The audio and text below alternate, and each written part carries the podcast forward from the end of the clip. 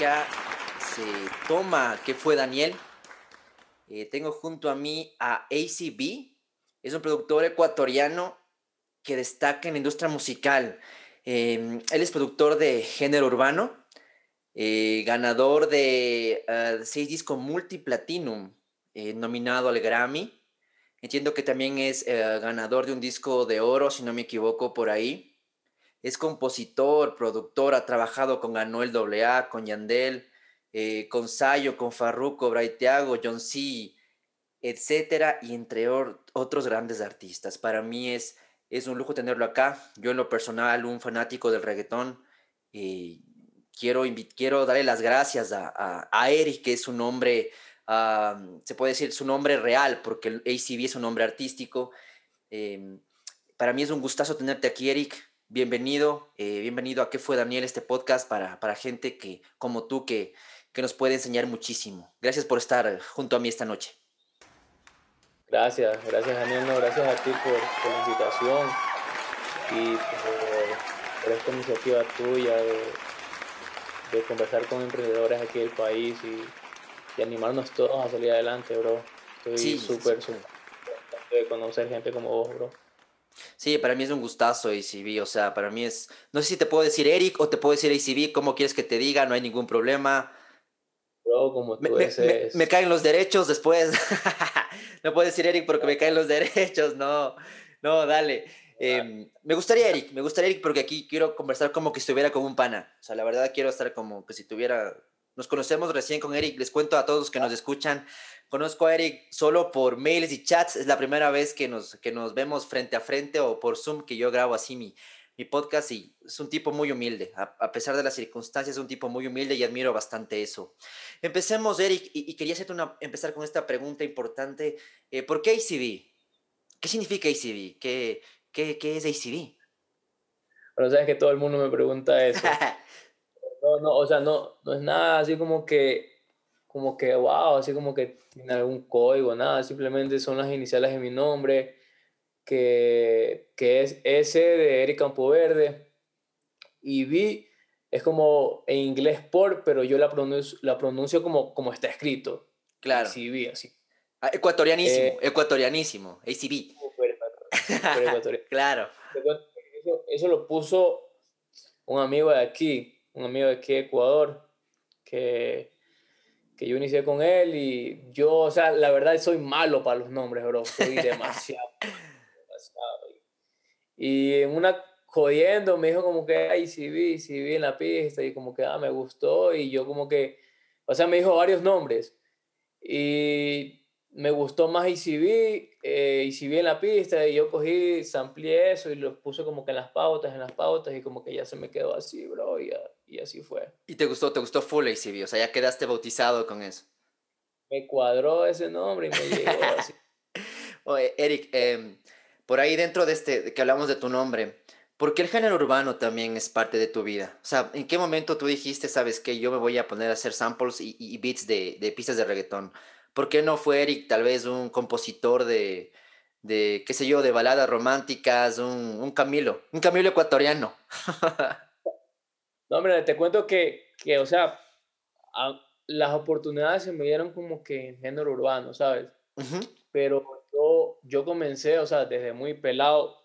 O sea, a mí siempre me gustaba el hip hop. Ah, yo crecí escuchando Eminem.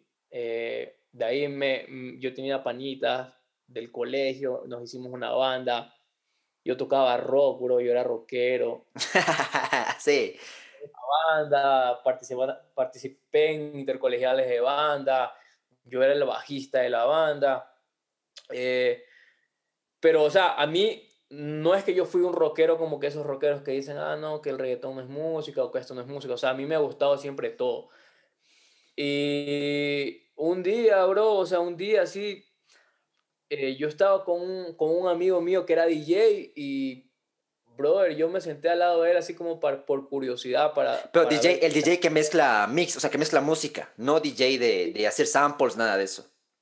No, no, DJ, o sea, DJ que él coge, por ejemplo, una canción y la mezcla con otra. M, le pone ya. Perfecto, perfecto. Entonces yo cogí y me senté al lado de él como que por, curio, por, por, por, curioso, ¿me entiendes? No fue como que, ah, si solo fue por curioso, loco. Y me senté al lado de él y me gustó, ¿sabes? Me gustó mucho porque yo siempre, yo me considero una persona muy creativa, ¿sabes? Y ver, ver las cosas que él hacía, como que me, me influyó mucho y me dio una curiosidad de yo intentarlo. Así que yo cogí, le robé el programa, me fui a mi casa y, brother, desde ahí, te lo juro, desde ahí hasta el día de hoy no puedo dejar el... y bueno, yo produzco en Fruity Loops, en el FL. Sí, sí, sí. Desde, no lo dejo, brother. Desde ahí no lo dejo. Desde ahí seguí. Mm, eh, me amanecía, mm, siempre mi mamá me regañaba que no, que tienes que, tienes que dormir temprano porque tienes que ir al colegio. Claro. te, cuento que yo a veces yo me fugaba del colegio para ir a la casa a seguir, a seguir O sea, me enamoré de ese programa, loco. Y casi pierdo el año. no, se lo, no, se lo, recomiendo a nadie, pero, pero fue una... Claro, o sea, te, ibas, te, ibas, a graduar en Fruity Loops, pero jalarte el año en el cole, ese es, ¿no? Brother, me iba a jalar en el cole. Pero, nada, o sea, de verdad que me, me encantó, me encantó, me enamoré así, pero bruto, así a lo bruto. Y, y desde ahí no paro con el... Con, ¿Y todo este, todo este aprendizaje, Eric, eh, fue eh, autodidáctico tuyo? O sea, con YouTube, con libros, con... ¿O cómo fue? ¿O alguien estuvo... O, tuviste un mentor que dijiste, o sea, yo, este man me va a ayudar? Te, cuento que en ese tiempo, cuando yo empecé a, a, pues a producir, a curiosear el programa y todo eso, como que no había muchos tutoriales en YouTube, ¿sabes? Te cuento que yo tenía ahí creo que unos 15, 14 ¿Qué edad tienes ahorita, Eric? Como... Yo tengo 26. Ah, jovencito. Chamo, chamo. y, o sea, habían tutoriales, pero no eran como que... Eh, no eran como que así, como que, como que cosas así como que, ah, o sea, eran cosas muy básicas, ¿sabes? Y, y en realidad todo lo que yo aprendí fue mismo por, o sea, por mi cuenta. Yo cogí, abría tal cosa, dije, ah, esto para qué sirve, esto para qué sirve, y, y yo mismo me fui desarrollando. Como que yo cuando ya tuve una base, yo ya como que hacía pistas, como que bases, súper básicos, así. Yo me gradué del colegio, todo, y me fui a estudiar a Guayaquil Producción. Yo, o sea, yo no quise, yo no quise saber nada más de otra carrera que no sea música yo me enfermé, o sea, a lo loco, así me enfermé. Una obsesión tremenda por la música. Brother, no te imaginas que yo tuve problemas con mi familia. No, me imagino. Full, full. Yo era un, un, loco, o sea, yo un loco, un necio, que no, que la música, que yo no quiero saber nada de otras carreras que no sea la música. Y, brother, bueno, de, de tanto de tanta necesidad que mi familia vio, pues me, me, como que ya, o sea, me dijeron, ya, bueno, ya, anda lo tuyo, sigue tu camino y, y bro, me fui, me fui a Guayaquil, me fui a Guayaquil a estudiar producción, eh, mis papás me ayudaron como que a pagar la carrera y de ahí yo tenía que encargarme como que cómo sobrevivir allá, me puse a trabajar yo de mesero, brother, yo yo en Guayaquil. en restaurantes de, ¿De verdad? Guayaquil. Wow. Y bro, yo con eso me pagaba el arriendo y me pagaba la comida. Y estudiaba, trabajaba y a la casa estudiaba, trabajaba y así, pasé dos años así. Dos años enteritos. La verdad fueron años muy, muy, muy, muy duros, bro, porque Tú sabes, yo era muchacho, tenía 18 años, solo acá, solo. A veces yo, eh, habían días que yo, pues, pasaba mal, ¿me entiendes? Así como que triste, porque estaba fuera de mi familia y como que yo siempre he sido, yo siempre he sido una persona muy independiente, nunca me ha gustado como que preocupar a mi familia. Ellos me preguntaban que cómo estás y yo, ah, no. Siempre bien, sí, claro, siempre bien. ¿me entiendes? preocuparlos, pero uno en realidad no estaba tan bien como uno lo decía, ¿me entiendes? Esos fueron como que los inicios. Eh, y, brother, y terminé eso, terminé la carrera. Pero te cuento que lo que yo aprendí ahí, bueno, lo que yo aprendí, lo que yo sé ahora, o sea, todo lo que yo sé ahora, lo aprendí en la calle, ¿sabes? Es como que eso como que me dio una parte teórica de entender cosas teóricas, reglas, eh, cosas muy técnicas, pero yo todo lo que yo he aprendido hasta ahora, todo ha sido en la calle, ¿sabes? Ya aprendiendo. Y por ejemplo, Eric, ah, tú, me imagino que tú tuviste que comprarte tal vez una interfaz de audio, una computadora, tal vez un mixer por ahí. ¿También lo gestionaste tú mismo? O sea, en ese momento. Bueno, mira, te, mira, te cuento, mira. Yo cuando estudiaba producción, a ver, mira, yo cuando inicié a hacer pistas, yo cogí una computadora viejísima de mi mamá, brother, una que era Pentium 3. Las de escritorio, las de escritorio. O era... Pero esa, esa ni siquiera tenían... Yo me acuerdo que tenía como 200 megabytes de RAM, lo que no, era nada. Era nada, loco. Y yo ahí le jodía la computadora a mi mamá con los programas, con los programas, y yo me fui a estudiar a Guayaquil, y cuando yo me fui a estudiar a Guayaquil, yo me hice a mí, o sea, panita de, pues, de personas que tenían sus estudios y eso. Entonces yo me reunía allá con ellos y ahí como que yo hacía mis cositas, pero yo no tenía mis equipos todavía. Yo ahí no tenía mis equipos. Yo cogía, eh, me iba a la casa de un amigo que tenía sus programas y yo producía ahí. Y de, a veces como que me regresaba a Machala, a, a la casa de mi mamá y le iba a joder la computadora yo estuve así como que creo que unos cuatro años, brother, sin equipo, o sea, solo cogiendo máquinas de otras personas, así, ¿entiendes? Pero durísimo, eh, durísimo. Sí, o sea, de verdad que fue, fue, fue, muy duro, loco, porque te digo que mi familia siempre es como que me apoyó, pero moralmente, pero económicamente es como que yo siempre tuve que sacar, sacarme la madre, loco, para conseguir las cosas que yo tengo ahorita, ¿entiendes? Y nunca... Eh, Eric, disculpa que te interrumpa. ¿Y nunca en algún momento pensaste esto no me va a dar, no me va a dar dinero, no? ¿En algún momento se te pasó por la cabeza renunciar? Sinceramente, eh, sinceramente. o... Bueno, mira, sinceramente te digo que a mí no, pero había personas que me metían eso en la cabeza, ¿sabes? Ah, sí. Eh, yo, o sea, créeme que yo, yo me considero una persona de más, no sé cómo decirte, bro, pero que creo demasiado en mí, ¿sabes? Demasiado, demasiado. Que yo, o sea, yo soy consciente de que yo decía, yo sé que ahorita voy a tragarme las verdes, voy a pasar por cosas, situaciones duras. Duras. pero yo sé que algún día lo voy a lograr. Y, y, había, y encima de que habían personas, o sea, también de mi familia, amigos que yo veía que ya se graduaban de la universidad, me decían, brother, ¿y tú qué? O sea, ya, ¿me entiendes? O, a mis primos que ya se graduaban, que ya eran abogados, médicos. Títulos, eh, ajá. ¿Me entiendes? Y yo ahí dándole, bro, yo, ¿me entiendes? Y, y así, o sea, nunca, nunca, nunca, nunca dudé de, de, mi potencial y de lo, de, lo, que yo podía lograr.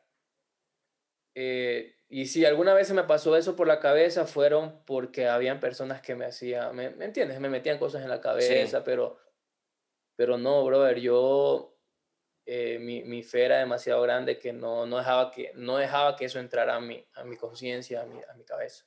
Y seguía, loco, y seguía, y seguía. ¿Tú, er, eres una persona bastante creyente, Eric, tal vez, en Dios o en algún ser supremo? Creo demasiado en Dios. Sí. Mucho, mucho bro demasiado. Yo respeto eh, las religiones y eso, pero, o las personas que no creen, o... O no, claro. Las creencias de cada persona, pero yo no, eh, en, lo personal, yo sí creo mucho en Dios. Eh, me han pasado cosas que, que de verdad que yo sé que si estoy aquí ahorita sentado hablando contigo es porque Dios lo ha permitido, brother de verdad, yo soy muy creyente en Dios y muy agradecido también.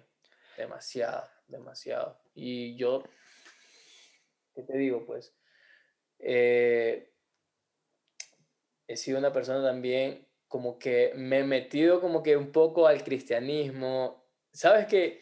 Mira, te cuento. A mí me han pasado tantas cosas que... Me han pasado tantas cosas que yo...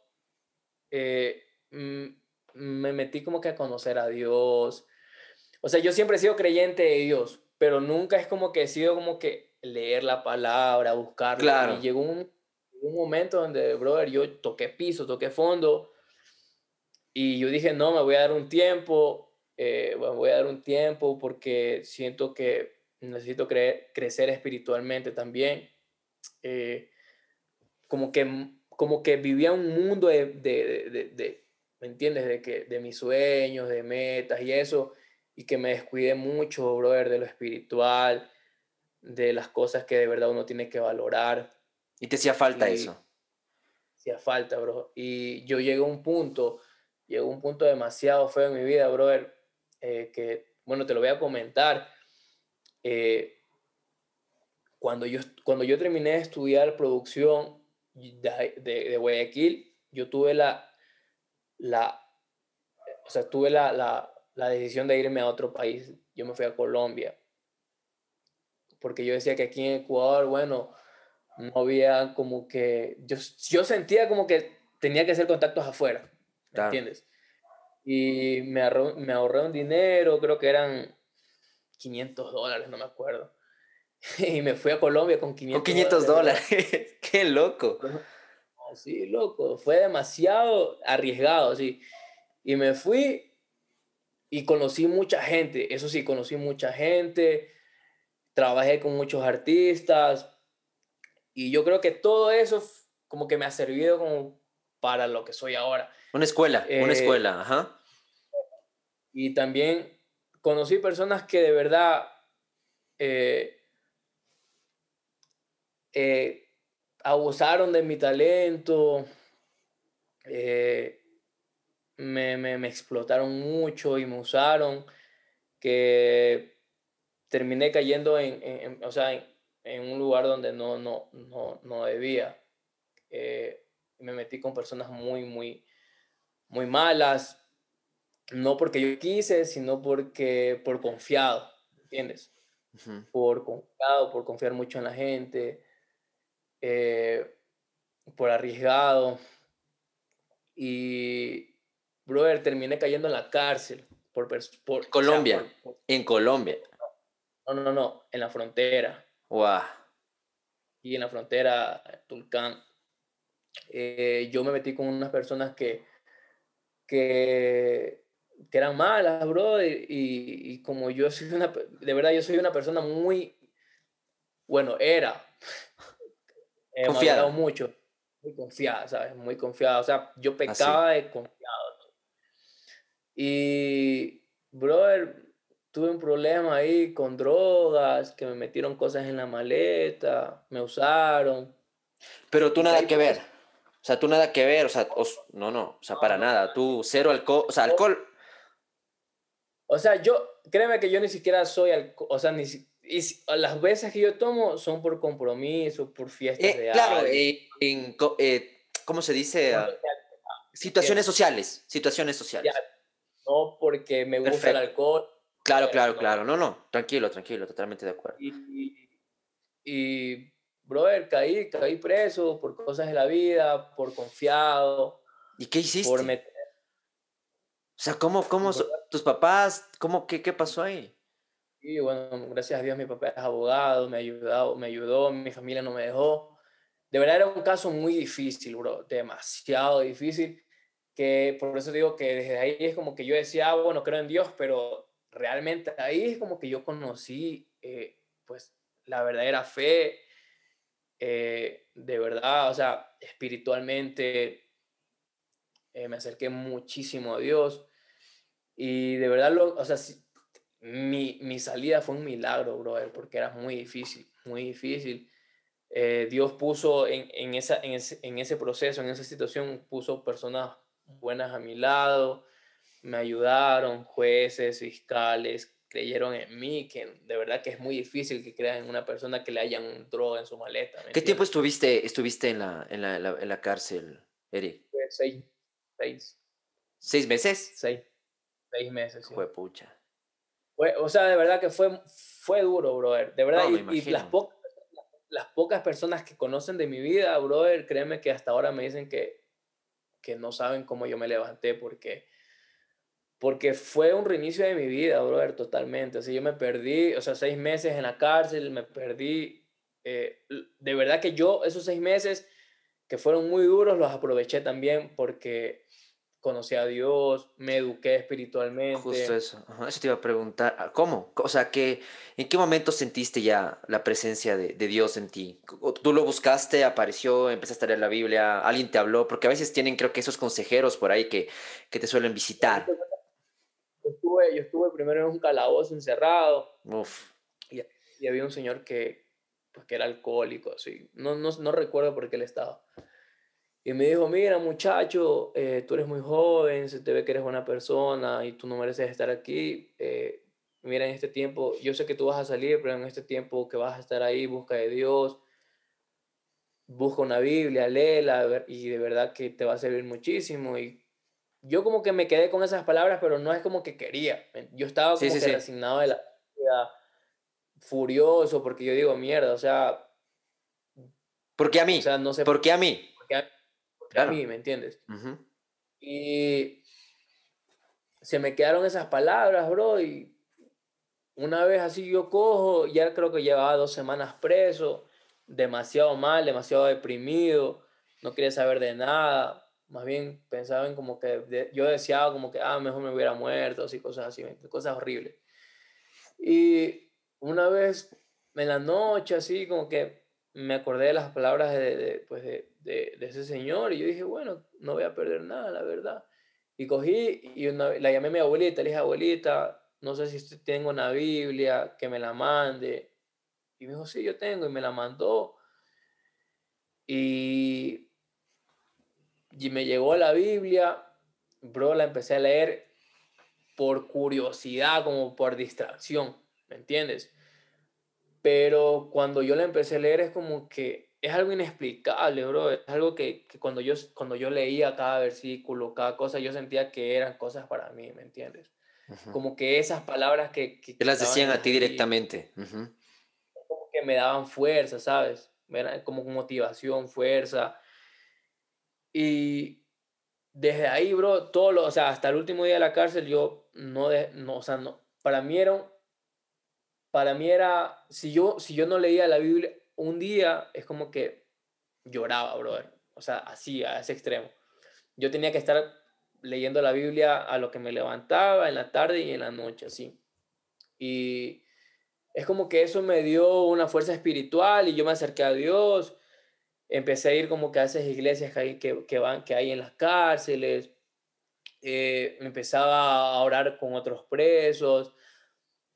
Y te cuento que, que, que yo cuando entré en la cárcel como que ah, me amenazaban, que me iban a hacer cosas, pero cuando me empecé a acercar a Dios es como que de la nada, yo salí, es como que nadie me tocó, nadie, es como que todos me veían diferentes. Como, claro, como una barrera que te habían puesto ahí.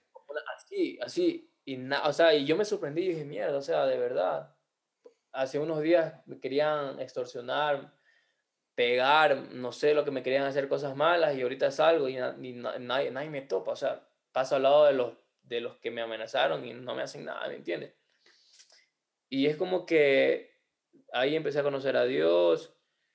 Bueno, en fin, eh, Dios pudo sacarme de, la cárcel, no, mi familia eh, hizo todo por conseguir pruebas para probar que yo era inocente se dieron las cosas, probé que yo era inocente, el, pues los jueces me dieron la inocencia, salí. ¿Los culpables cayeron, Eric, o nunca cayeron? Eh, no, nunca cayeron. Qué porquería, ok. y, bueno, y salí, bro, salí y te cuento que hasta cuando estaba en la cárcel, loco, yo daba clases como que de piano a, a los presos, así, ¿me entiendes? Me puse a dar clases de piano, como que no, no, no dejé la música. Y te cuento que hasta cuando yo tuve la, eh, la audiencia ya final, como para de, definir todo. Definir todo, una prueba de eso era demostrar a los, jueces, a los jueces que yo era productor, que yo de verdad me fui a Colombia a producir y todo. Y me llevaron una computadora, un piano y empecé a producir ahí. ¿Qué, prueba para qué loco? Y, brother, todo, o sea, todo. Por eso digo que la, la música, o sea, en los peores, en los peores momentos siempre estuvo la música ahí también, metida, siempre. Y, y bueno, bro, yo salí, salí, salí libre. Eh, mi familia estaba contenta porque salí, pero estaban muy decepcionados pues con, con eso de la música, que, claro. que ya me, me obligaron a, a, que ya nada, así. Entonces yo como por, yo como por, por, por satisfacer a ellos, ¿me entiendes? Por darles tranquilidad a ellos, de que ya, bueno, está bien, voy a hacer lo que Quieres darles paz, ajá. Me puse a estudiar a la universidad, me metí a la universidad, pero te cuento que, que yo mientras iba a clases, brother, o sea, era una ansiedad de coger un piano o una computadora y hacer pistas, hacer pistas, hacer pistas. Y yo cogía y me escapaba de clases, brother. Me escapaba de clases. Ah, te lo juro, me escapaba de clases. Me iba donde un amigo que tenía un estudio y le decía, brother, préstame tu estudio. Me, llegaba al estudio de él, me quedaba hasta las 6 de la mañana, brother, literal. Y yo tenía clases a las 11 de la mañana. 11 o 10 de la mañana, sí. Y yo tenía que hacer deberes, yo no hacía deberes. Llegaba a las 6 de la mañana de, de producir, de, de, de, la casa de mi amigo, de producir y así fue como que medio año, así como que seis meses y como que yo dije, no, o sea, la verdad, yo me siento mal, me siento mal eh, estar así. Y yo cogí y le dije, bueno, hablé con mi papá, con mi mamá y le dije, miren, que de verdad que yo les agradezco mucho por ayudarme y todo. Y yo quiero que ustedes estén bien, pero de verdad yo no puedo con esto, yo me tengo que ir de aquí. No, yo no les estoy pidiendo que me den nada, simplemente me voy, quiero seguir mi, mi, camino y, y, si me va bien, bien, si me va mal, pues ya mal. Pero yo no, yo no, yo no quiero seguir algo que no sea mi carrera, lo que yo quiero para mi vida. Brother, me dijeron, bueno, ya de verdad estamos cansados de que tú sigas en lo mismo, haz lo que tú quieras. yo, yo tenía una computadora vieja, loco. Esa, yo no tenía nada, o sea, yo no trabajaba y yo no tenía plata. Y yo ahí mis papás me daban pues para la universidad y todo. Y yo tenía una computadora vieja que la vendí de repuestos, que me dieron como 100 dólares por esa computadora. Cogí esos 100 dólares, vendí la computadora vieja y con esos 100 dólares me vine a Quito, brother. Me vine a Quito. Eh, justamente un amigo había llegado a España y, y como que él tenía un proyecto de hacer un estudio, una compañía y como que me dijo, ah, mira, eh, me gusta lo que tú haces, ven, trabaja conmigo. Y yo, brother, de una, vamos. Eh, me vine acá a Quito con 100 dólares. Eh, yo entonces ahí cogí, como que me senté y dije, bueno, ahorita sí voy a ordenar mi vida, voy a ver la música ya no como solo una pasión, sino como de verdad que esto me va a dar algo, trabajo. Organicé mi vida, brother. Cogí, me senté, llegué a Quito, eh, hicimos el estudio con mi amigo, mi amigo puso todos los equipos, yo solamente llegué y como que yo era el productor ahí, él era cantante y mi trabajo era hacerle música a él para yo poder estar ahí, ¿me entiendes? Y bueno, yo cogí, ordené mi vida y dije, bueno, ok, voy a hacer un plan. Yo me voy tengo que ser un empresario, o sea, no, tengo que pensar como un empresario. Cogí y dije, yo me desaparecí un buen tiempo, ya, o sea, ya como que la gente se había olvidado de mí, todo eso. Entonces yo dije, bueno, voy a hacer algo, voy a coger y voy a buscar un artista como para producirle y que la gente vea mi trabajo, ¿me entiendes? Entonces yo cogí, busqué artistas, busqué, justo parecía una chica que cantaba, le empecé a producir, pero todo era gratis, ¿me entiendes? Todo era como que por el plan de que te conozcan, tener un producto, reconocimiento, ajá. Tener un producto y mostrarle a la gente, ¿me entiendes? Entonces yo cogí, eh, con mi amigo, cogimos a la chica, la metimos a la compañía y era como que el artista de la, de la, de la, compañía. La verdad fue difícil porque la chica no era reggaetonera, ¿me entiendes? Y, y yo dije, bueno, voy a meterme como, como compositor y justo estábamos con otros amigos que también eran compositores y nos pusimos a escribirle canciones. Y la verdad todo fue, yo lo vi como un sacrificio, ¿sabes? Porque yo dije, yo tengo que tener un producto para mostrar a la gente. Y, y, tiene que ser bonito, o sea, si es tuyo, o sea, si es de uno, tiene que ser bien hecho, o sea. Entonces, hicimos ese proyecto, te, te cuento que de, habían como tres personas en la compañía y el artista cuatro y conmigo cinco.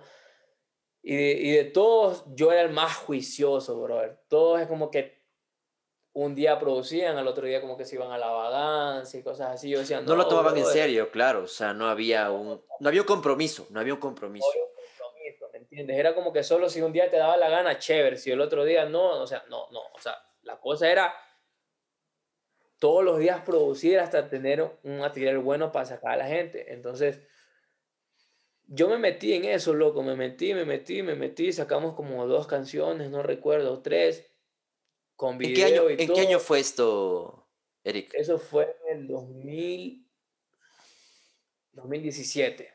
Ya, ya, ya, ya. Tenías 23 años, 22. Tenía 23 años. Ajá. Ah, wow. Entonces, brother, sacamos, sacamos las canciones con video y todo. Y es como que esas canciones que yo mostré, empecé a subir a YouTube y todo, me empezaron a llegar clientes, ah, me gusta lo que tú haces, la pista, porque hicimos páginas de Facebook, de Instagram y damos y hacíamos todo el tema de, de, marketing, de marketing para, para ustedes, claro. Entonces, como que con, con ese material que pudimos sacar, nos empezó a escuchar gente, me empezó a escuchar gente, como que es mi trabajo, mis pistas, me contactaban ya para trabajar y es como que yo ya, yo ya tenía como que un, un, método de, trabajo, que yo cobro tanto, por tanto, por, por esto, por esto, como que yo me ordené bonito. Y, pero te cuento que en este proceso de sacar música, conseguir a chica y todo, me tardé como unos cinco meses, brother. Y en esos cinco meses yo todos los días estaba comiendo arroz con huevo, bro. o, había, o, había, o, a, veces había días que yo no comía. Que yo no comía porque no tenía ingresos, ¿me entiendes? No obvio, ingresos. obvio, claro. Me, me, tragué cinco meses, brother, demasiado duros, así de verdad, de verdad, demasiado duros, pero yo estaba contento porque yo dije, bueno, estoy haciendo lo que me gusta, y yo sé que con esto voy a, voy, este es el primer paso para salir adelante. Y bueno, brother, lo hice, sacamos esos productos, empezaron a llegar clientes, como que empecé a hacer dinero por ahí y, y con ese dinero yo empecé como que a ahorrar y como que también como para mis gastos, mi comida y todo. Y ahorré un dinero, mira, llegué a ahorrar un dinero. Entonces yo dije, bueno, ya es como que la gente está como que queriendo trabajar conmigo y todo. Ahora yo necesito salir afuera. O sea, yo no, yo siempre me puse metas a corto y largo plazo. Como que en tanto tiempo voy a lograr tanto, tengo que hacer tanto y, y ya que logre eso, doy otro escalón más. Yo había ahorrado un dinero y con ese dinero yo me regresé a Colombia porque justo conocí a una chica que cantaba que era que es prima de Mike Bahía, no sé si Sí, sí, claro, claro. Mike Bahía y y Gracie, y Gracie, ¿no es cierto? Sí, sí, sí, claro, claro. Sí, a la prima de, de, Mayo Bahía. Ella tenía como que un, yo, ella no, no había sacado música, pero a mí me, yo, yo lo vi como por marketing, porque es bueno, esta chica... Una oportunidad, claro. Pero tiene contactos, ¿me entiendes? La chica era, era de Cali, es muy conocida porque había salido actuando en qué cosa y tenía contactos, ¿me entiendes? Entonces yo dije, bueno, quizás en Colombia es como que el país más cercano para yo llegar y, y, tener contactos de afuera y poder evolucionar. Entonces llegó el 2018, yo el 2017 como que me enfoqué en sacar un artista de mi compañía como para que la gente me conozca y, me, y yo tener trabajo. Para tener aunque sea en Ecuador, En Ecuador, ¿no es cierto? Ah, Llegó el 2018 y dije, bueno, ya esto lo hice, yo no me voy a quedar en lo mismo, quiero salir de aquí. Me ahorré un dinero, me fui a Colombia, me reuní con la chica, eh, la chica le gustaba mi trabajo, compuse canciones para ella, producí para ella, eh, hicimos como unas tres, cuatro canciones y conocí mucha gente en Colombia, guitarristas, productores, cantantes. Eh, y ese 2018 fue como que, como que un año de, ¿cómo te digo? De, de, de evolución, porque yo mi meta era salir de aquí. Mi meta siempre ha sido salir de aquí, brother. Siempre. yo no me foco como que, ah, quiero que me conozcan. O sea, y yo ni siquiera pienso en que me conozcan. Yo solo quiero que mi música... Se escuche alrededor del mundo. Escuche, brother. Se escuche y que, y que yo tenga el respeto de la industria. ¿Me entiendes? Y conocí mucha gente en Colombia, producimos con esta chica, hicimos música con esta chica, eh, más gente me conoció de Colombia, me llegaban trabajos de afuera que querían trabajar conmigo, entonces es como que yo empecé ya a tener una base y pude como que eh, resolver mi economía para poder comer y todo eso, ¿me entiendes? Entonces yo dije, bueno, ya tengo una base que me llegan trabajos, ya puedo mantener mi, pues, mi, mantenerme como, para comer y todo eso, estar tranquilo. Ahora toca enfocarme afuera en los artistas de afuera, yo dije, ya, ya es, yo, o sea, como que yo siempre me pongo metas, ¿me entiendes? Entonces, brother, terminó, terminó el proceso de la chica, ya ya cumplí con mi trabajo con la chica, ya no quería hacer más, ya, yo ya no quería coger artistas, ya no yo ya no quería enfocarme en un artista, ahora quería enfocarme en mí, ¿me entiendes? En mí para que mis pistas puedan coger artistas ya, ¿me entiendes? De un nivel, claro, un nivel más arriba. Entonces yo dije, bueno, yo llegó mi etapa ya de coger artistas. Eh, ahorita me voy a enfocar a hacer pistas para hacer pistas, full pistas, full pistas, full pistas, full pistas para mí, para yo coger y... como tu portafolio, claro, como tu portafolio de productos para los artistas que, que les pueda gustar. Exacto, exacto. Entonces, me enfoqué en eso, brother. Me encerraba en el estudio. Eh, yo ya había comprado mi computador, yo ya me había comprado mi computadora, me había comprado mi interfaz, mi pianito, entonces yo me encerraba en el estudio. Brother, no te miento, era, yo no dormía tres días, así literal, cogía, me amanecía hasta las 8 de la mañana, descansaba dos horitas, me levantaba a 10 de la mañana, comía y seguía, seguía, seguía, seguía, seguía, seguía, seguía, seguía haciendo pistas. Y un día yo dije, bueno, voy a subir un video en Instagram como, como produciendo y cosas así. Entonces subo un video en Instagram porque yo ya había hecho pistas que me gustaban, como que dije, bueno, este producto lo puedo mostrar para que la gente vea que yo hago cosas chéveres, así. No produzco artistas, sino que estoy haciendo pistas, ¿me entiendes? Como para, para mandarlas afuera. Yo subo un video en Instagram y un productor de afuera me escribe, brother, me encantó, quiero trabajar contigo. Y ese productor ya había, es un ecuatoriano, se llama Alex el ecuatoriano. Alex. amigo mío pero él, o sea, él radica allá en Estados Unidos toda la vida. Entonces él me escribe, me dice, bro, me comenta, bro, qué duro, vamos a trabajar. Y yo, dale, bro, envíame pistas. Fum, le envié pistas, le envié pistas. ¿Esto ya negociación o, o gratis era Eric? O sea, o era un... ahí ya, ya, era negocio. O sea, te cuento, yo ahí no sabía del... Yo todavía no sabía el... Exacto. yo no sabía el negocio, pero yo ya yo más o menos tenía una idea como que de una idea bruta de cómo más o menos funcionaba. Ok. ¿Entiendes? La industria, ajá. Yo sabía que podía reclamar unos porcentajes y ese porcentaje yo me registraba y cobraba regalías. Solo sabía eso, no sabía cómo hacerlo. Pero dije, bueno, llegar a, esos artistas ya es un paso. Decía. Cogí, le envié pistas a este productor y este productor empezó a mostrarle mis pistas a estos artistas acá, brother, y todo el mundo loco. Jay Quiles, no sé si tú lo conoces. A claro, eh, de Colombia, sí, sí. Jay Quiles, eh, Anuel, él fue, él fue que, mm, pues Anuel me conoció por él. Eh, Jay Cortés, el Alfa, brother, muchos artistas se montaron en pistas mías ahí. Yo hice un disco con Jay Quiles que todavía no salen esas canciones. Jay Quiles está lo, mm, todos los días me escribía brother, mándame pistas, mándame pistas. Es como que yo dije, bueno, ya llega esta gente. Ya, cumplí una misión de llegar a los oídos de esta gente. ¿Y cómo? ¿Cómo lo logré? Pues encerrándome en, un cuartito. Tres días. Tres días sin dormir. Sin comer. Descansaba ahí, descansaba ahí un día entero, solo un día, de ahí al otro día ya vuelta, repetía la misma rutina de estar encerrado, haciendo pistas, pistas, pistas. Brother, yo al, a la semana, yo creo que hacía unas 30, 40 pistas a la semana. Así, full. Como era un niño rata de estudio metido, sí. Claro. Hasta me descuidé de la, de la alimentación. Te cuentas que ni hambre me daba, brother. Yo como que me encerraba en el estudio y reaccionaba y dije, mierda, ya son las 1 de la mañana, así como que me entienden. Pasaba el tiempo volando. Pero esa constancia, eso de ahí, llegó a que, a que yo busque esas oportunidades, a que las, esa, esas puertas se me abran.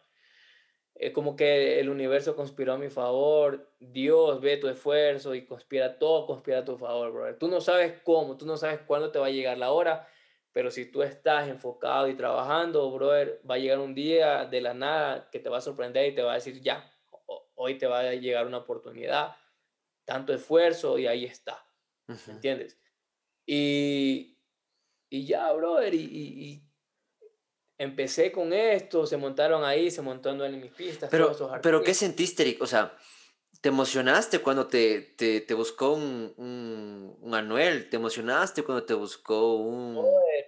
¿Qué sentiste? Porque, claro, o sea, imagínate, es, yo te digo, yo soy, si tú me dices los nombres, tal vez no sé todos los, los nuevos, pero yo soy de la vieja escuela, yo te lo un Daddy Yankee, de un Don Omar, de un Wisin y Yandel, yo crecí con ellos, me encanta el reggaetón, eh, pero, y te digo, o sea, qué emocionante debe ser en un momento que, que tú tengas el contacto de esas personas que ah, en la actualidad son influencias de la industria musical urbana.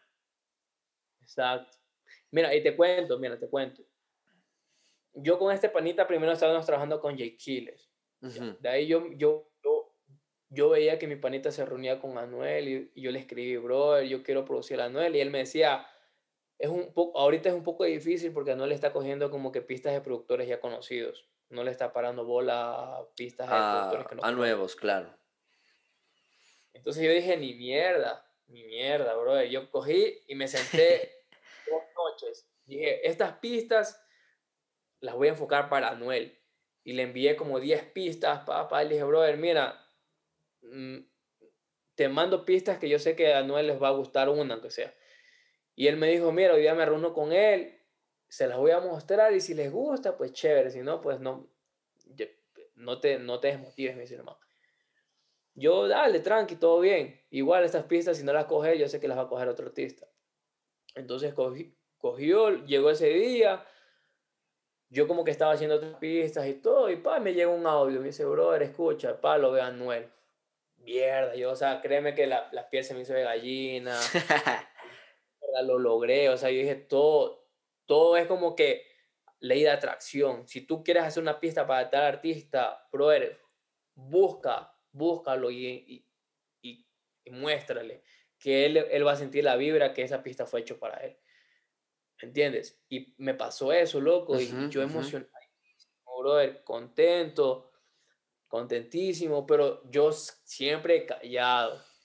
Yo no soy de estar, si ahorita me escribe Daddy Yankee, yo no soy, ah, que sí, que Daddy Yankee me escribió, que, ah, que no, o sea, que voy a trabajar con Daddy Yankee, no, o sea, yo soy callado, yo, yo soy de las personas que hago mis cosas calladas, solo publico cuando yo ya sé que las canciones van a salir, ¿me entiendes?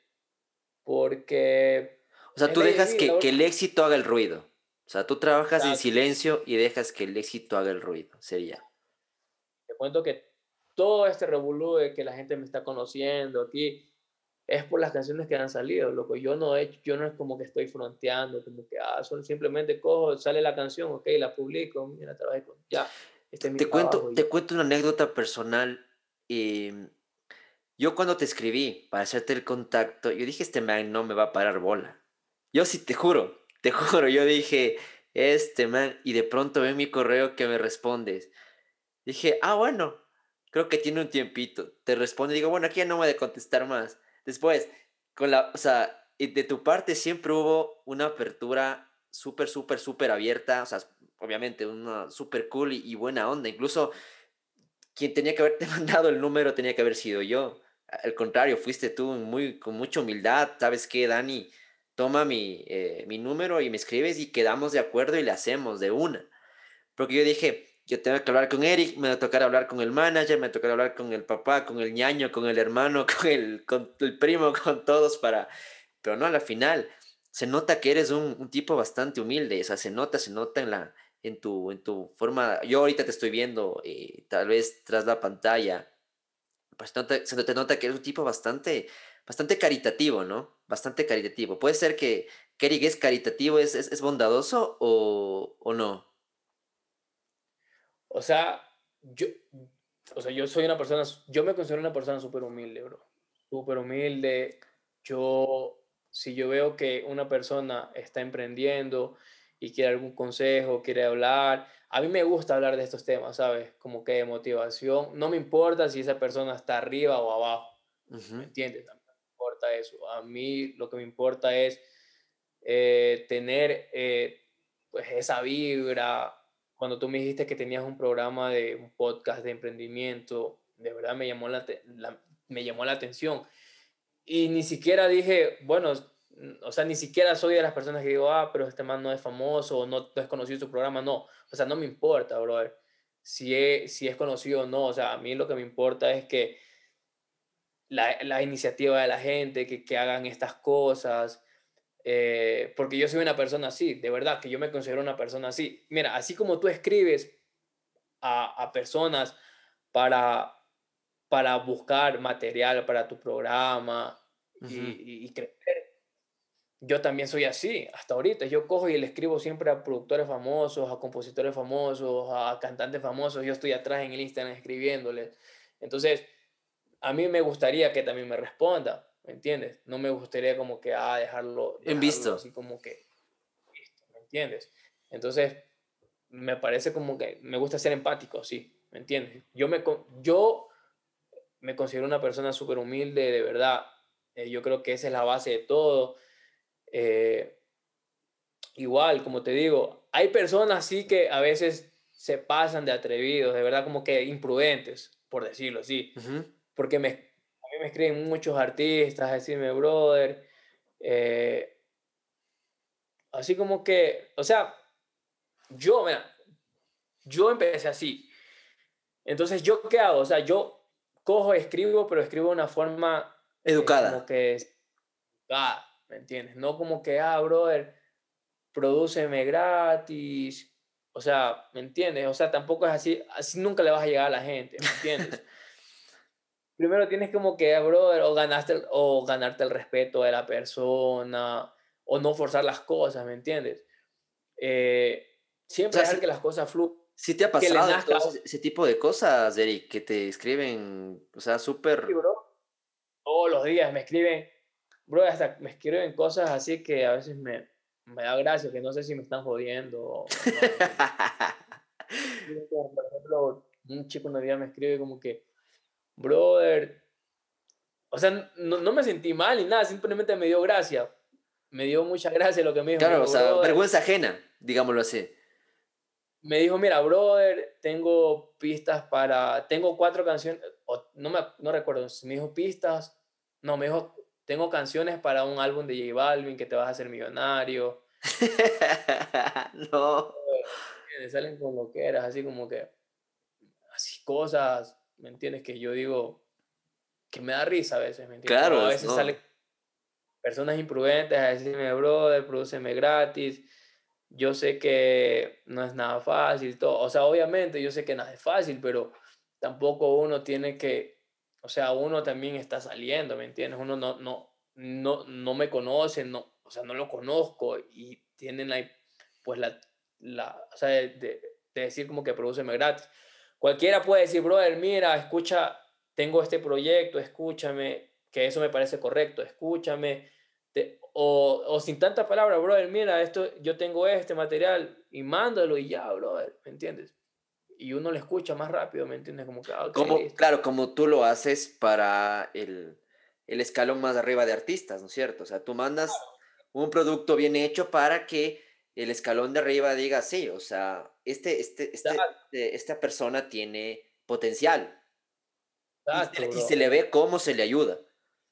Exacto, ¿me entiendes? Entonces, yo creo que esa es la forma, o sea, para mí es la forma como que más indicada. Correcto, correctísimo. De primero coger y decir, bueno, si yo le quiero llegar, digamos, a Yankee, entonces yo sé que me tengo que sentar un mes haciendo full pistas, escuchando mucho. claro. Ojalá que me escuche, ¿me entiendes? Ojalá. Y eso, claro. ¿Me entiendes? Pero tampoco voy a, a, Hay personas que a veces me, me escriben que, ah, que, que, que, que no, no me responde. O sea, cuando yo veo mensajes así como que muy imprudentes, como que yo prefiero no responder. ¿Y tú tienes haters, Eric? ¿Tienes haters en tu Insta? Haters. Eh, pues la verdad no, o sea, no me llegan mensajes como que diciéndome, ah, que te vamos, que como que ofendiéndome, ¿no? No, nada, nada de eso. Simplemente me llegan mensajes como que de, como de artistas que están empezando, pero lo hacen de una forma imprudente, que yo a veces los entiendo también por, por la, quizás por la frustración o por, por eso. Lo, lo difícil, lo difícil que es, que es estar aquí. Sí, justo.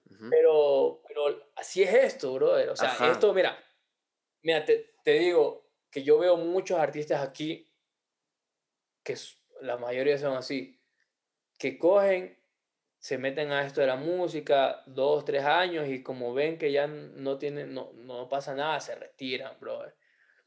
Y no, no es así, esto no es llegué y pegué, esto lleva sus añitos, ¿me entiendes? Esto lleva sus añitos de dedicación y sobre todo hacerlo con amor, brother, no hacerlo porque, ah, porque quiero hacerme millonario, porque La plata, la fama, el, e, el éxito material.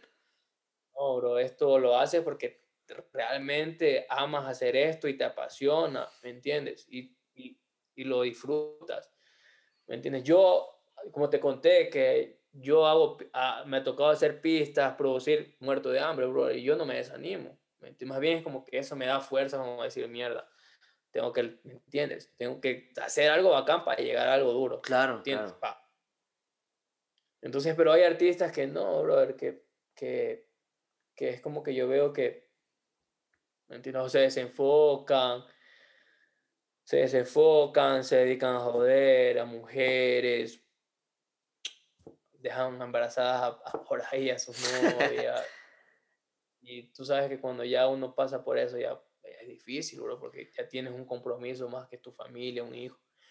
Pero uno tiene que mantenerse enfocado, tener una meta. O sea, si te vas a meter en esto de la música, créeme que la música es una carrera muy difícil, bro. O sea, como todos cada, cada carrera creo que tiene un proceso diferente, pero esta de verdad que es muy, muy, porque más aquí en Ecuador. Eso, justo, eso es lo que iba. Considero que aquí es más difícil, ¿no? Ecuador todavía que es un país donde no hay industria, donde el arte no es valorado. No es valorada. ¿Me entiendes? Entonces se, se, hace más complicado, se hace más complicado, pero no es imposible, simplemente son las ganas y lo que tú te propongas ser pelado de motivación, un pelado que tiene determinación y, que sea creativo. Justo, justo eso, a eso voy, a lo que todos los, adjetivos que estás diciendo, Eric. ¿Por qué consideras tú que no hay, por ejemplo, aquí un Maluma? ¿Por qué no, hay, por qué no sale del Ecuador un J Balvin? ¿Por qué? Ah, es una pregunta que a mí me interesa mucho. ¿Por qué no hay, o sea, lo más cercano que hemos tenido a un Grammy hasta ahora que ha sido tú? Uno de ellos es Juan Fernando Velasco. Entendamos que él estuvo también nominado en, hace mucho tiempo. Pero ¿qué crees tú que pasa aquí? Yo sé que no hay apoyo, yo sé que no hay... Hay otro que creo que es Christopher Vélez en Ciencio, yo tengo entendido. Ah, Christopher Vélez. Ah, y perdón, la, la, chica, hay una chica también cantante de música cristiana. Hace algún, perdón, hay cuatro personas hasta el momento que yo conozco en lo personal. Pero yendo más allá de, de ese tema es, ah, Eric, ¿por qué crees tú que aquí Ah, no hay, eh, no hay un, no sale un artista como uno de Colombia. Sabemos que Colombia está a, a seis, ocho horas de aquí, de, del Ecuador, o sea, no está tan lejos y, y, es tal cual como nosotros. ¿Qué crees tú que está pasando aquí? Bueno, mira, aquí, o sea, e, este es mi, mi, o sea, mi, punto de vista personal. Personal, totalmente de acuerdo. No quiero decir que lo que diga ahora es porque es así, no. Así es. Mi análisis de lo que yo veo. Eh, primera, o sea, en primer lugar, aquí hay mucho talento. Yo conozco personas demasiado talentosas, muy talentosas. Pero ¿cuál es el problema, bro? Que a veces, no sé si esto se vaya a escuchar ofensivo y nada, pero yo, yo analizo esas personas, converso con esas personas, veo lo que hacen esas personas. Eh, no todos, pero yo digo que, pues, como que las personas que yo digo que, wow, tienen talento como para sacar y todo, tienen una mentalidad muy mediocre, ¿sabes? Muy, muy mediocre. Eh, como te dije, mira, yo he visto entrevistas de Yankee, he visto las historias de él. Él ahorita es que le dicen el jefe, Y él, o sea, él como que es la cara del reggaetón. ¿Y por qué? Porque el pana se sacó la madre, o sea, estuvo en unos tiempos difíciles donde antes no había, no había lo que hay ahora, redes. Internet. Internet, o sea, era súper más difícil, súper difícil. Pero el pana, que, que el pana es un, brother, el Yankee es un, un man súper inteligente, brother. Monstruo, sí, sí, sí, sí, de acuerdo contigo. No solamente es el talento, y es lo que yo, a eso voy, que la gente aquí tiene talento, pero le falta, bro. ¿Sabes lo que le falta? Le falta visión de, de, de negocios. Le falta perder ese miedo de salir de aquí. Le, le falta, eh, como te digo, tienen esa mente mediocre que yo que, que dicen, ah, que aquí en Ecuador que hay que pegarnos aquí en Ecuador. O sea, no, no, o sea, en lo personal, no tienen que pensar aquí en Ecuador, ¿me entiendes? no hay que pensar aquí en Ecuador. Tú piensas en que tu música... Y no, y no por mala onda, ¿no? O sea, quiero que quienes escuchen aquí en el Ecuador, no por mala onda, sino porque lo que, lo que entiendo que a lo que te refieres es pensar en grande. O sea, es pensar... Es, eso, pensar en grande. O sea, ganarte el respeto de, de afuera, de todos, ¿me entiendes? Y, no, y, no, me refiero del público como, como oyente, me refiero no solamente a eso, me refiero a artistas, ¿Me entiendes? Artistas que vean que, que digan, mierda, en Ecuador hay esto que está demasiado duro. Demasiado bueno, así es.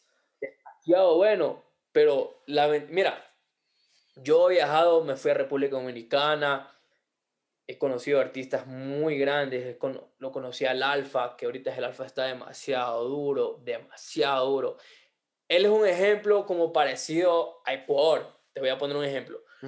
El Alfa fue un artista muy criticado en su país, ¿sí? Fue muy criticado, pero el man no perdió la fe, o sea, el man pensó en grande, brother, en grande, o sea, y es un tipo súper inteligente, que, o sea, que, que más que, que talento, yo creo que es un tipo que tiene 70% de inteligencia de, de, negocio, ¿me entiendes? Porque lo toma, lo toma como, como un trabajo más no como un hobby, me imagino.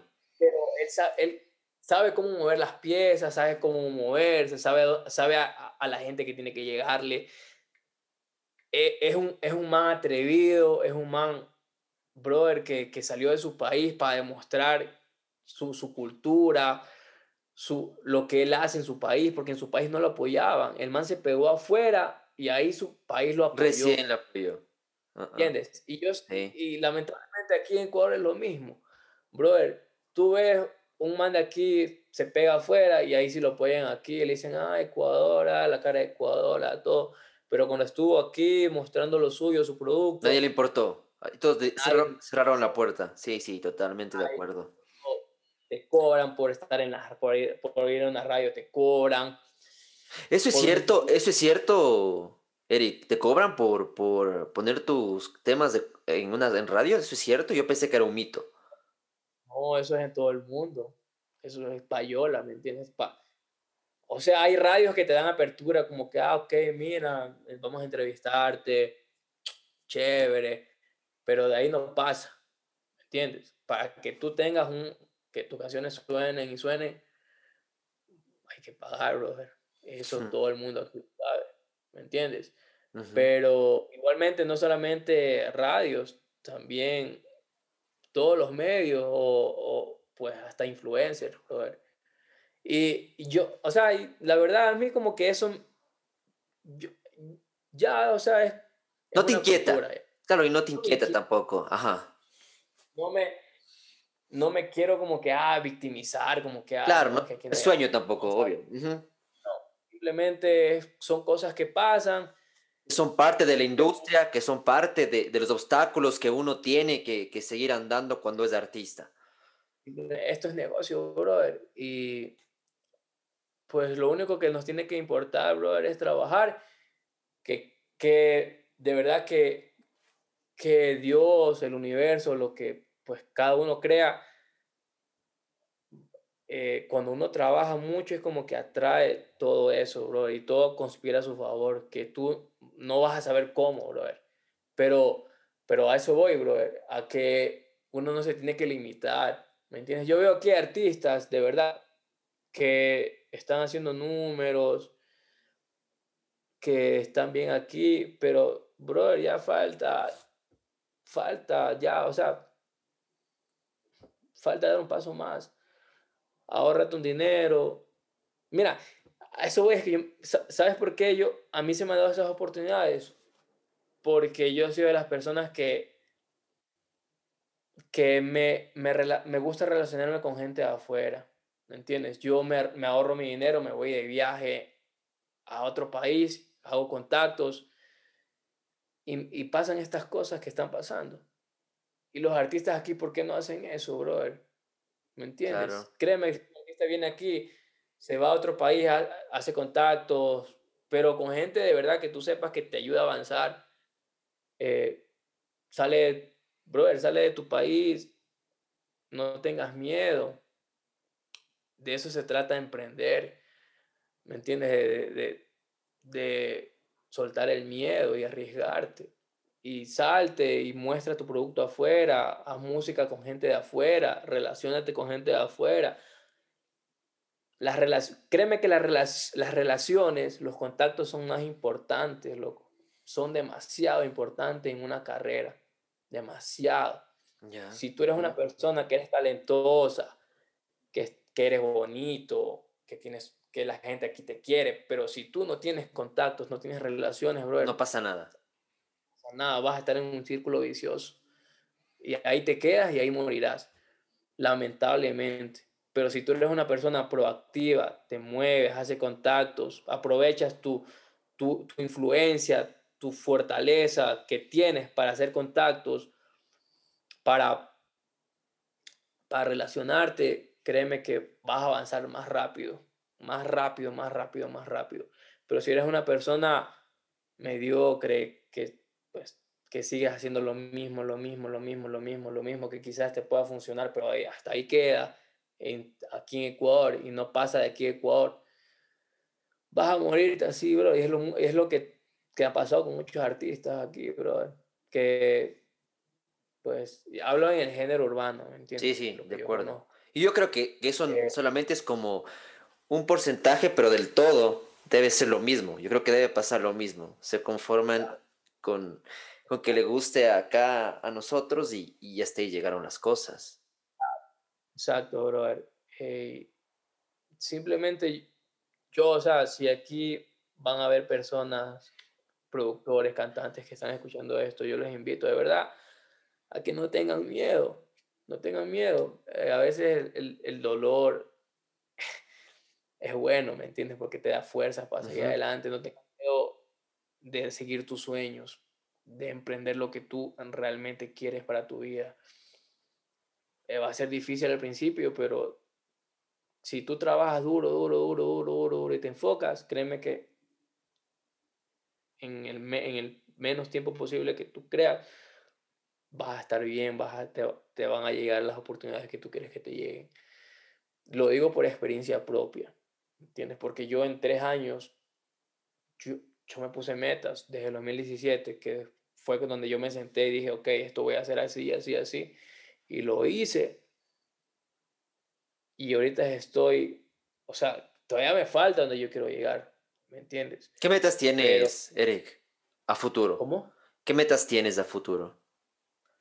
Bueno, este año mi meta es, eh, bueno, mi meta, mi meta en realidad es seguir colocando temas. Pero, me gustaría producirle a Bad Bunny, brother. Es una bestia. Ah, cool. a Daddy Yankee, que créeme que cuando yo diga que ya le producí a Daddy Yankee, puedo como que decir, bueno, puedo morirme en paz. eh, y, o sea,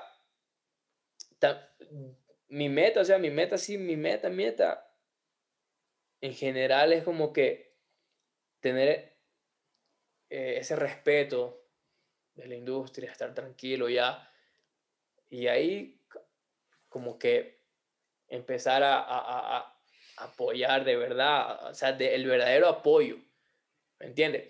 Porque ahorita personas me piden apoyo porque me ven produciendo con gente acá, pero realmente mm, yo todavía no tengo ese poder para poder apoyarlos. Y no, no me refiero a económico, sino al poder de respeto. ¿Me entiendes? Para yo. ¿Te, han pedido, ¿Te han pedido ayuda, sí, colegas, así, que te digan, oye, ACB, dile a Noel de mí, o dile a, qué sé yo, eh, dile a Zion de mí. ¿Sí, ¿Te ha pasado? ¿Qué colegas? Sí, sí, sí te ha pasado. ¿Y tú qué, qué le respondes? Brother, trabaja duro, gánate el respeto. Eso, lo real de verdad es gánate respeto, eh, sigue, sigue, sigue, brother, sigue. O sea, haz que esa gente te da con valor. ¿Me entiendes? Gana, haz que tu, tu talento tenga un valor grande. Y esa gente solita va a llegar a ti. ¿Me entiendes? Solita. Y nada, esa es mi meta. Tener el respeto para yo poder hacer aquí de verdad, ayudar de verdad a la gente, a los talentos. Me gustaría, hay mucho talento bueno aquí.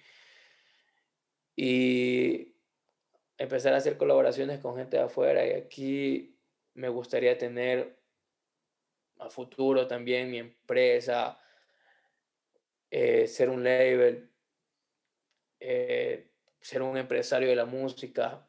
¿Se puede vivir, eh, se, puede vivir de lo que estás haciendo, Eric, sí? ¿De tu profesión? Ahorita, ¿sí? Sí, mucho, brother. Ahorita la música es lo, creo que, una de las carreras que más da plata, ¿me entiendes? Pero yo no pienso como que, ah, que quiero, que hago música porque quiero hacer sino simplemente yo son cosas que, añadiduras que con amor, con trabajo te van a llegar, ¿me entiendes? Pero hablando claro, sí, esto da mucho, esto es rentable, pero toca trabajar duro. Durísimo, brother, demasiado duro. Pero ahí vamos, brother, ahí vamos, gracias a Dios estamos avanzando. Eh, estamos trabajando, ya hay como que puede, ya hay, pues este año, si Dios quiere, ya salen, salen canciones mías. En, creo que en una, en una sí, en una semana sale un sencillo mío con talentos aquí de Ecuador. Eh, Está compuesto por ti y, y el beat por ti. La producción es mía, pero yo tuve la, la ayuda de coproducir el tema o sea, yo soy el productor del tema, pero hay un amigo mío que es colombiano que me ayudó a coproducir el tema. A mí me gusta trabajar en equipo, ¿me entiendes? Me gusta cuando... Mira, otra cosa que yo te digo, eh, yo conozco aquí muchos productores, pero es como que todavía no encuentro a alguien que yo diga, mierda, este man compagina conmigo. pero yo conozco un pan Colombia, de verdad, o sea, me gustaría mucho que sea aquí Ecuador, pero, claro. Pero el panita de acá de verdad es como que tiene la visión que yo tengo, la disciplina que yo tengo, el enfoque que yo tengo, el sonido que a mí me gusta y, compaginamos bien, ¿me entiendes? Entonces él como él me ayudó a, a coproducir el tema. El tema lo producí yo, la composición la te cuento, el tema, el sencillo es Tres Dedos, Bebo Yao y mi persona. No sé si tú lo has escuchado. Sí, sí, Bebo Yao. Sí, sí, sí, claro que sí. Tres Dedos, ¿has escuchado? Tres Dedos no. Bueno, pero me queda de tarea, no te preocupes. Son súper talentosos, eh, muy buenos, buenas personas. Eh, tuvimos la oportunidad de reunirnos todos y hacer este junte. Es mi, como que mi primer sencillo nacional, así como que ya a, nacional grande, así, ¿me entiendes? ¿Y por qué, por qué ellos, Eric? ¿Cómo, ¿Cómo definiste que sean ellos? O sea, ¿en qué te basaste? Porque pudo haber sido, claro, o sea, pudo haber sido cualquier otra persona, ¿no? Que todo fue, todo fue orgánico, todo fluyó, bro. No es como que yo dije, ah, quiero esto y eso, no.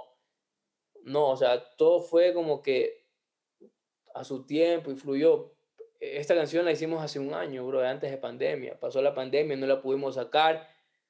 La canción la hice con Bebollao. Nos reunimos con Bebollao, hicimos la composición, trabajamos la, la pista, la base. Eh, lo invité a mi amigo de Colombia para que me ayude a coproducir el tema. Lo producimos, lo terminamos. Pasó la de la pandemia y no pudo salir porque el tema era solo con Bebollao. Bebollao también tiene bastante trayectoria, ¿no? Es un tipo que ha trabajado duro también, ¿no? Durísimo. Durísimo. Y, y ese, créeme que de todos los artistas es el único artista con el que yo puedo como que compaginar bien aquí al lado y componer, ¿entiendes? Como que nos entendemos mucho. Eh, pasó esto de la pandemia, no pudimos sacar el tema, se aguantó.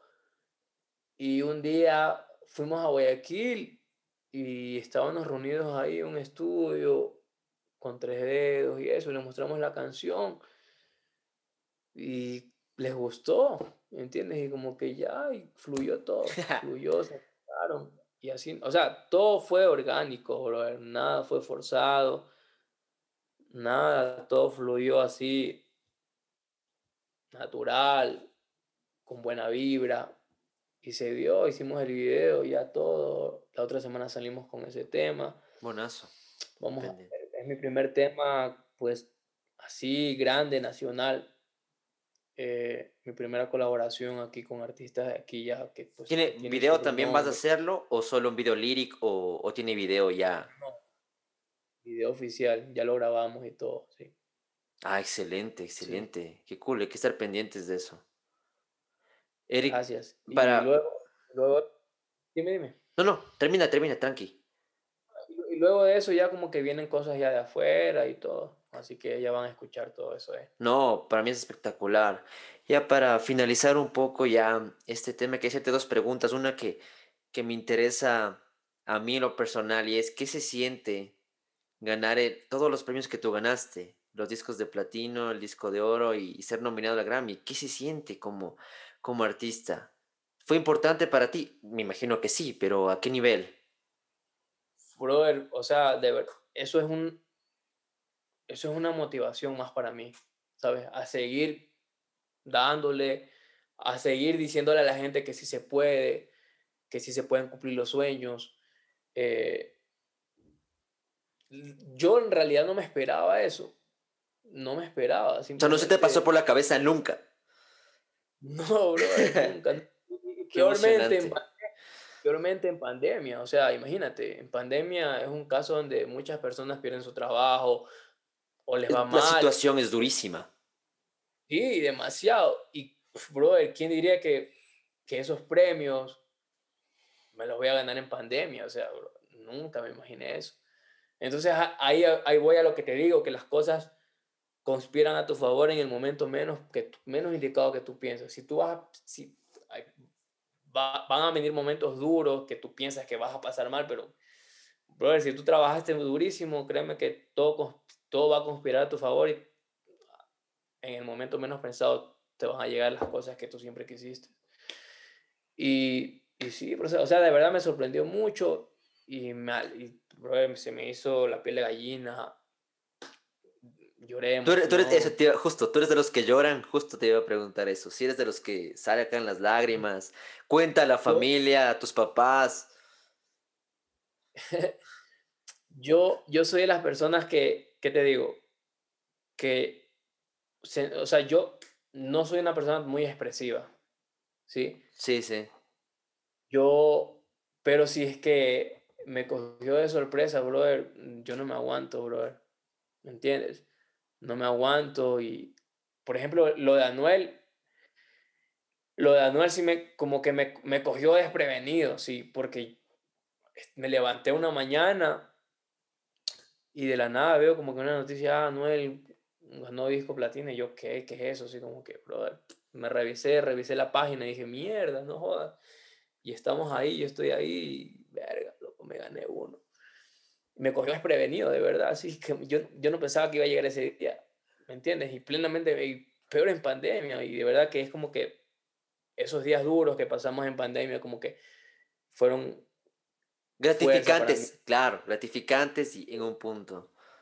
Sí, de verdad, y me sentí de verdad demasiado, demasiado motivado, que yo dije que nada es en vano, nada, nada, nada.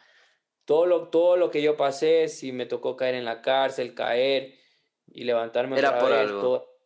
Todo, era por algo, todo, eso es parte del proceso, fue parte del proceso y ahorita lo estoy entendiendo mejor eh, y agradezco de verdad a Dios por todo lo que yo pasé, por todas las cosas malas y buenas que yo pasé, porque eso es parte de, pues, de todo mi proceso de la música y todo, y me ha ayudado muchísimo, la verdad.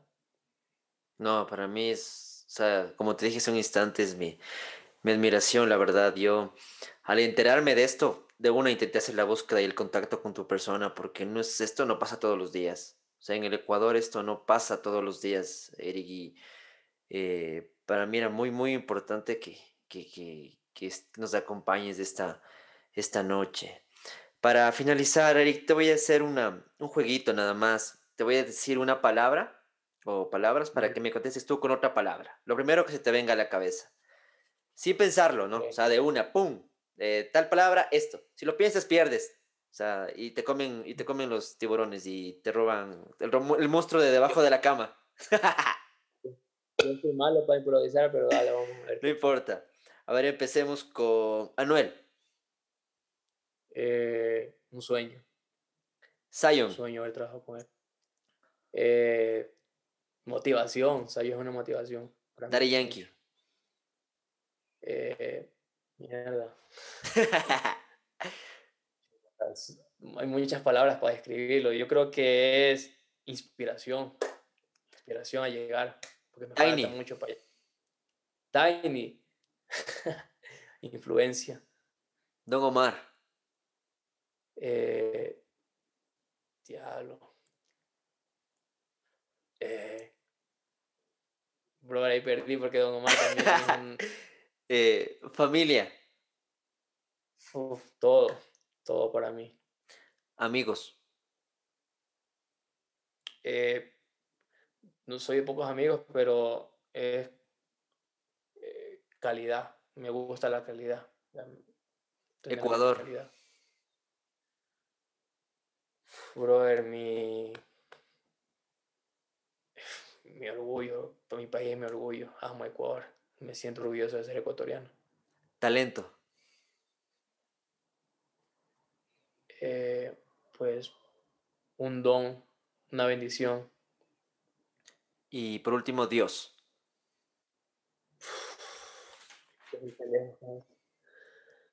Eh, mi vida entera, mi vida, mi alma, mi corazón. Hmm.